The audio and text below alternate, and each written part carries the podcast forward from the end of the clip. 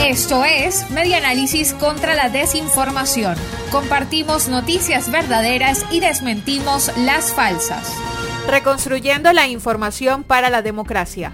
Colombia evalúa abrir frontera con Venezuela el próximo primero de junio.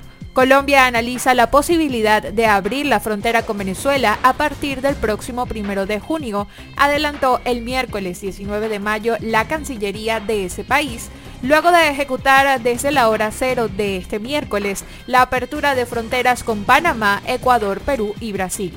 Reseña efectococuyo.com que en el marco de la reactivación económica responsable con el ministro de Salud y el gobierno del norte de Santander, ambos informaron que para inicio de mes de junio podrían levantar la medida en la frontera terrestre con Venezuela que alcanza unos 2.219 kilómetros.